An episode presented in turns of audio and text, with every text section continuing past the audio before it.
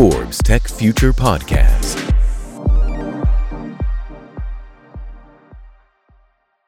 Hoy veremos uno de los temas de mayor importancia en todas las empresas, no importando su sector. Hoy queremos enfocarnos en los mitos que se crean alrededor de la nube.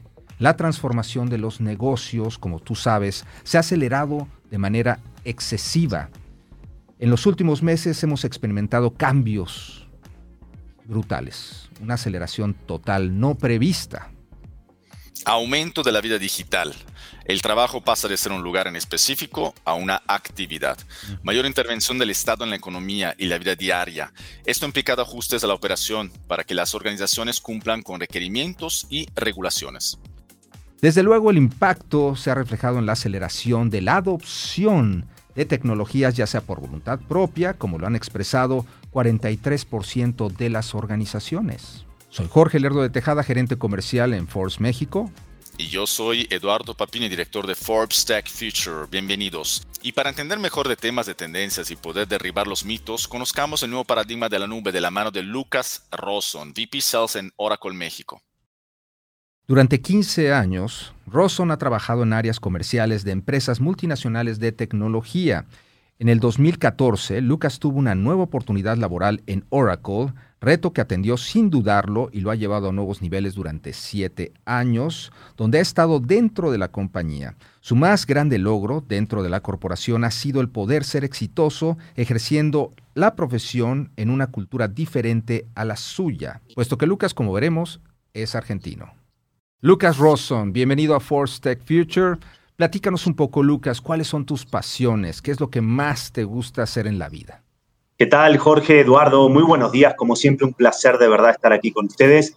Mis pasiones, una breve historia. Yo soy argentino, pero llevo cinco años viviendo en México. Mi pasión profesional es, sin lugar a dudas, llevar la tecnología al alcance de cada vez más nuevos mercados, más gente, más empresas, más entidades de gobierno en todo lo que es Latinoamérica pero mi pasión es mi familia, padre de tres hijos, vivir con ellos, convivir tiempo, espacio y deporte, salidas con amigos, compartir socialmente con la gente que más aprecio y quiero. Qué bien, qué bien, Lucas. Oye, vamos a empezar con una pregunta fácil, ¿no? La, la primera de esta conversación. En tu experiencia y palabras, ¿cómo definirías qué es el cómputo en la nube? Bueno, Eduardo, muchísimas gracias. Es una gran pregunta que me la hacen inclusive hasta muchos familiares, ¿no? Quienes no están embebidos por ahí en el día a día con este tipo de definiciones. Para mí, el cómputo en la nube es la democratización del acceso a los recursos tecnológicos por cualquier empresa, por cualquier individuo, por cualquier organización. De manera tal de que cualquiera de estas entidades pueda acceder a la tecnología desde un smartphone, desde una PC y desde cualquier lugar a cualquier hora. Es el acceso libre a recursos tecnológicos bajo demanda. Yo lo definiría simplemente así. Lucas, una de las grandes inquietudes de los empresarios hoy en día es ceder toda su información, eh, sobre todo lo que almacenan estos eh, terceros que proveen servicios en la nube en materia de privacidad y seguridad de datos. Con tantos casos de ciberataques, Lucas, con tanta problemática eh, informática, ¿cómo garantiza Oracle la seguridad y la privacidad de los datos de sus clientes? Bueno, Jorge, muchas gracias. Creo que es una pregunta que me la hacen también muy seguido y voy a intentar ser muy claro eh, al respecto. Pero yo creo que primero y principal, las empresas tienen que ver el, background de ese proveedor de tecnología o ese proveedor de servicios. Ahí es donde yo empiezo a responder un poco la pregunta. Para mí, el diferenciador clave que tenemos en Oracle es que llevamos 45 años, para ser bien precisos, eh, dedicándonos a resguardar los datos críticos, sensibles e importantes de cualquier compañía. Entonces, eso nos, nos, ha permitido que a medida que fuimos evolucionando de un modelo tradicional a un modelo de proveedor de cloud, hemos desarrollado soluciones donde ya la seguridad viene embebida e integrada en cada uno de los componentes de soluciones que ofrecemos. Y toda esta seguridad está activada por default. Nadie la tiene que activar, sino que en el momento en el cual uno consume un servicio de Oracle, toda esa experiencia, esas décadas de trabajo, de haber desarrollado software para poner en resguardo los datos de estas empresas y entidades, ya vienen por dentro. El otro punto importante es que no solo ponemos la seguridad al alcance de un clic, sino que también generamos procesos de automatización, donde, por ejemplo, muchas de las tareas humanas, y ahí hago un paréntesis, Se dice que hasta el 90% de todos los errores de robo de información ocurren por una negligencia humana. Entonces, el poner este tipo de software automatizado que elimina ciertas tareas humanas, elimina también errores humanos. Y de esta manera la seguridad mejora de manera integral. Pero por último, y para cerrar ahí, Jorge, nosotros no somos eh, omnipresentes ni todopoderosos. Creemos que esto de la seguridad es un modelo de responsabilidad compartida, donde hay una parte que corresponde al proveedor de servicios tecnológicos y, por supuesto, esta parte muy importante que tiene que ver con definir quién puede acceder a determinados datos o a determinada información, siempre van a caer de mano del cliente, ¿no? Bien, Lucas. Bueno, hablaste justamente de la tecnología nosotros ya hemos tocado este, este tema de cómo la tecnología puede ser un facilitador, ¿no? Una herramienta en este caso también de, de, mejora en resultados, en procesos y, y, ayuda, ¿no? Para nosotros, para los seres humanos, ¿no? Pero considerando las barreras de adopción con las que puede encontrarse un típico estratega de, de TI, ¿no? Eh, ¿cuáles serían los beneficios que puedan derribar estas barreras de adopción en esta implementación de nuevas tecnologías en la nube? Muchas gracias, ahí Eduardo. Una buena pregunta. Mira, déjame contestarlo de, esta manera. Hoy en día es imposible ver la estrategia de TI si no la consideramos en dos, eh, la llamamos estrategia bimodal, ¿no? O, o, de TI bimodal. Es decir, hay que ver, por un lado, el cómo vamos a mantener el business as usual, todos los sistemas legados permiten que el negocio opere hoy como es. Para eso se requiere una plataforma que sea resiliente, que garantice alta disponibilidad, que esté 7 por 24 a disposición de los clientes, pero sobre todo que lo puedas hacer más eficiente, que ese business as usual cada vez a lo largo del tiempo pueda ser más eficiente, más económico y más simple de operar. Ahí yo creo que los beneficios están que los proveedores de nube, de nube podemos ofrecer a esos clientes que buscan este modelo a que puedan acceder bajo demanda a recursos informáticos para que ese legado se mantenga resiliente, 7 por 24, pero con un modelo de costos más hacia el OPEX que hacia el CAPEX, sin la necesidad de seguir invirtiendo cada año en, inversiones justamente millonarias de recambio de hardware, de, de, modelos de servicios administrados, sino que todo eso lo podamos delegar en un tercero que lo haga mejor y con mejores y mayores capacidades.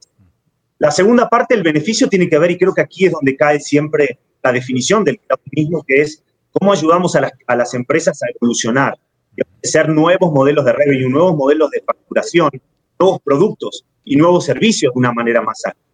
Y el modelo cloud viene a traer el beneficio de que estas empresas, en vez de tener que hacerlo por sí mismos, haciendo grandes inversiones, capacitando de manera intensiva a su gente en nuevos modelos que no conocen, todo esto lo puedan delegar en una plataforma que sea ágil, que sea simple, que sea segura y que realmente les dé esta independencia inclusive para el negocio, de que pueda sacar nuevos productos, de que pueda inventar nuevos servicios, crear nuevos prototipos, destruirlos y volver a crearlos de una manera más simple sin tener esa dependencia muchas veces de las áreas de TI.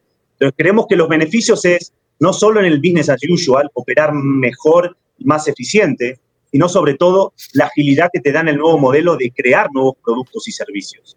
Lucas, al ser Oracle uno de los mayores proveedores de servicios en la nube, pues me imagino que su cartera de clientes es muy variada, tanto en tamaño incluso como en la regulación. ¿Cuál es la mejor opción para que cada cliente encuentre exactamente el servicio o producto que necesita, Lucas? Y pues pueda aprovechar todo el potencial de, de Oracle. Eh, nube pública, nube privada o multinube, en fin. ¿Cómo, cómo hace el cliente para, para enfrentarse a esta gama de decisiones?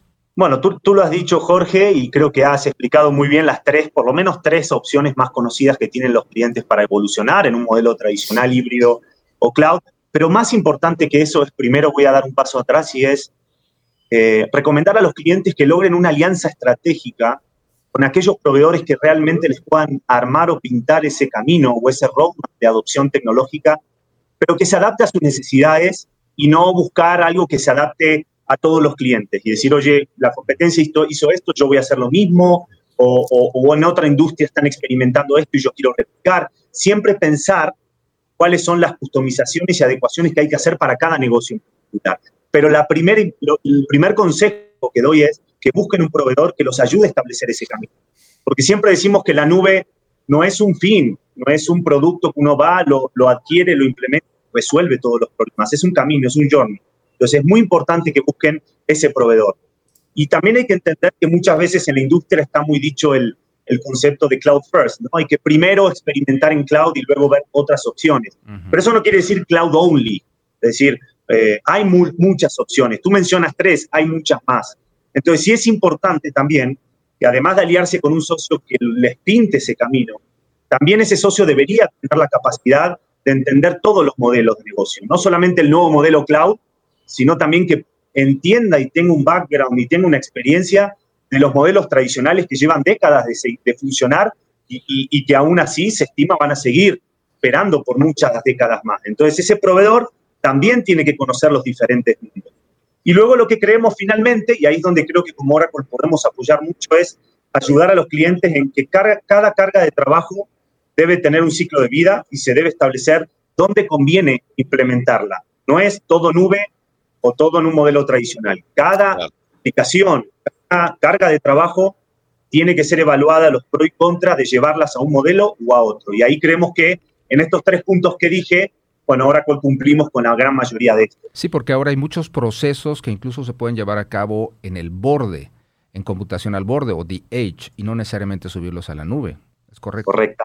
Es correcto. Y eso funciona mucho en telco, ¿no? En, las empresas de telecomunicaciones que necesitan tener sus datos ya no centralizados, sino distribuidos de la mejor manera The Edge Computing, que, que, fue de hecho, ¿te acuerdas, no? Tema Jorge, uno de los programas pasados que hemos grabado aquí en Forbes Tech Future. Lucas, eh, vamos un poquito hacia el final de esta conversación. Eh, dijiste hace rato que es un journey, ¿no? Y que no es solamente only cloud, ¿no? Que existen muchas más soluciones y que hay, que entender, ¿no? Hay que hacer este intercambio justamente entre ustedes como expertos en este caso y obviamente la, la empresa que necesita estas, esta tecnología, ¿no? Literalmente.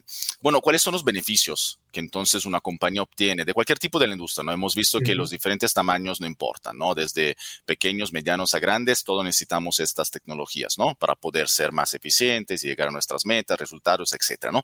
Eh, pero entonces, ¿tú qué dirías a los estrategas de TI, por ejemplo, a, los tomadores de decisiones que están, digamos, cerca de tomar esta decisión de decir, bueno, me apoyo con un proveedor como Oracle para subir mis datos, o si no, yo mismo, en este caso, eh, voy a hacer una estrategia de, almacenar y analizar, digamos, estos datos por mi cuenta. ¿Cuáles son las diferencias? ¿Cuáles son los beneficios, etcétera?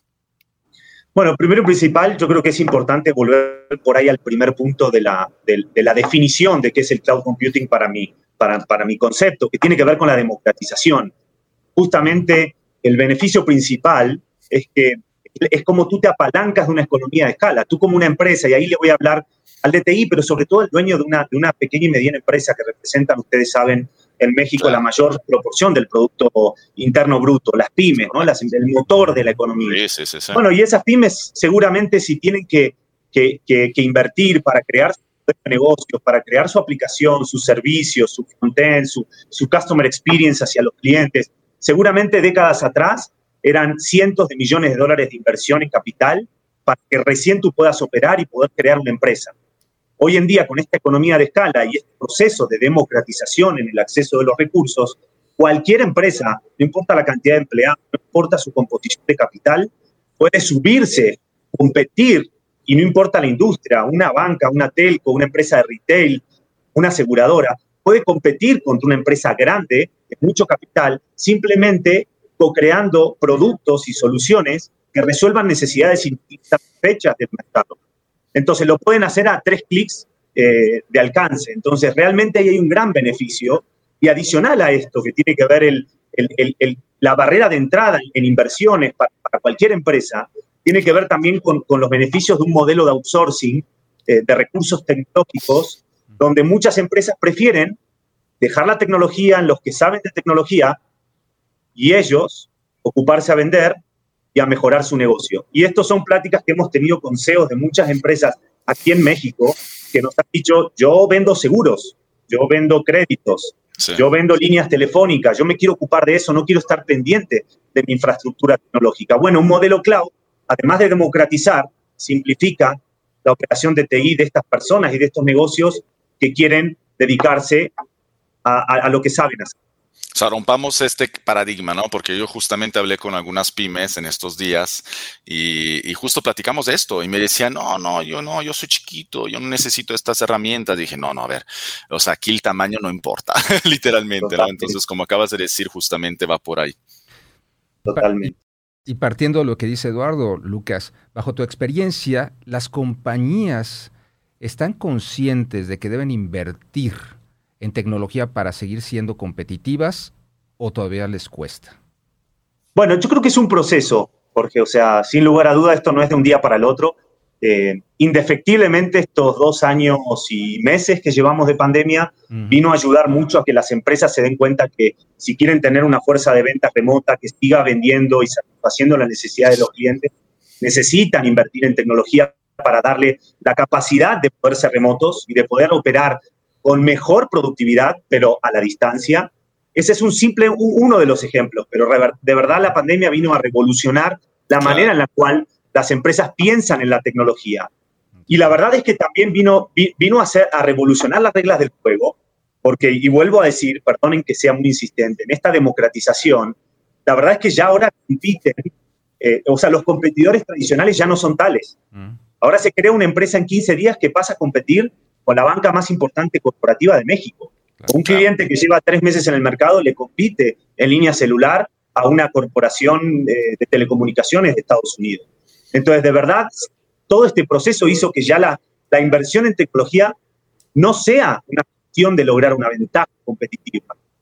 Se volvió una necesidad. Y más, yo diría que es una condición necesaria para la subsistencia de las empresas.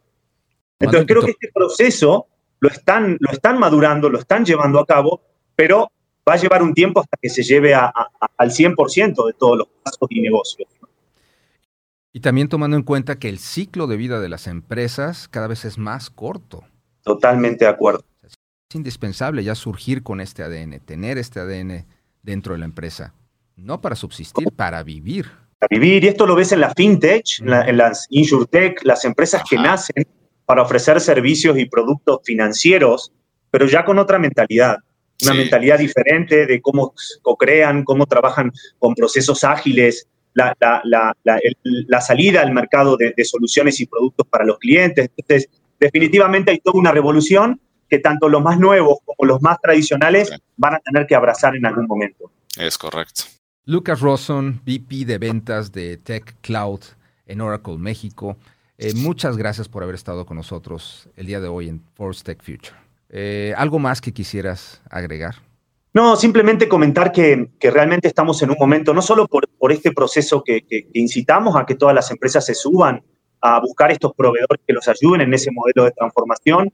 Como Oracle tenemos una estrategia muy clara que tiene que ver con eh, desarrollar lo que llamamos nosotros centros de datos de, de, una manera que estén cada vez más cerca de los usuarios y de las tenemos un plan de crecimiento extremadamente agresivo en este año, donde estamos buscando em, sacar al mercado más de 14 regiones de centros de datos en los diferentes continentes y que se vienen cada vez mejores noticias y, buenas noticias a Latinoamérica, y específicamente a México, donde estamos con un plan agresivo para poner estas regiones lo más cerca posible de las entidades gubernamentales, de las entidades privadas y sobre todo de los usuarios. Entonces estamos muy comprometidos desde Oracle en este proceso de, evolucionar y de acercar estos servicios a la mayor cantidad de pymes posible y a la mayor cantidad de corporaciones posibles, no solo en México, sino en toda Latinoamérica. Así que les quería agradecer muchísimo por darme este espacio, Jorge y Eduardo, de compartir nuestra estrategia.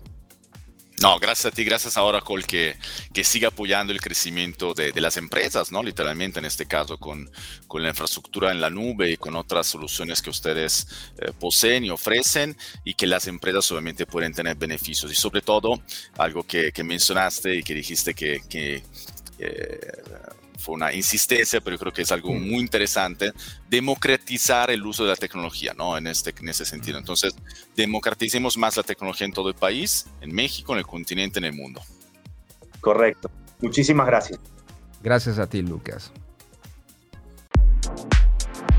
Forbes Tech Future Podcast.